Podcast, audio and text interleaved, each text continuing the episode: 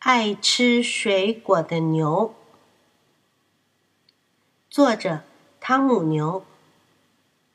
在一个长满各种果树的森林里，住着一只爱吃水果的牛。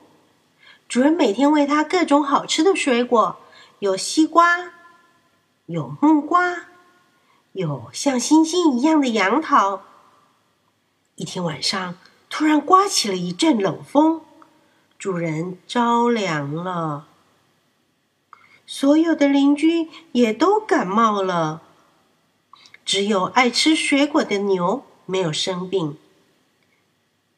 他对主人说：“来喝这杯草莓牛奶吧，还有香蕉牛奶、苹果牛奶、葡萄牛奶。”很快的，主人的感冒渐渐的好了。邻居们吃了水果，也都不生病了。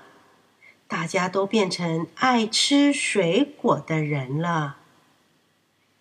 这个故事就说完了。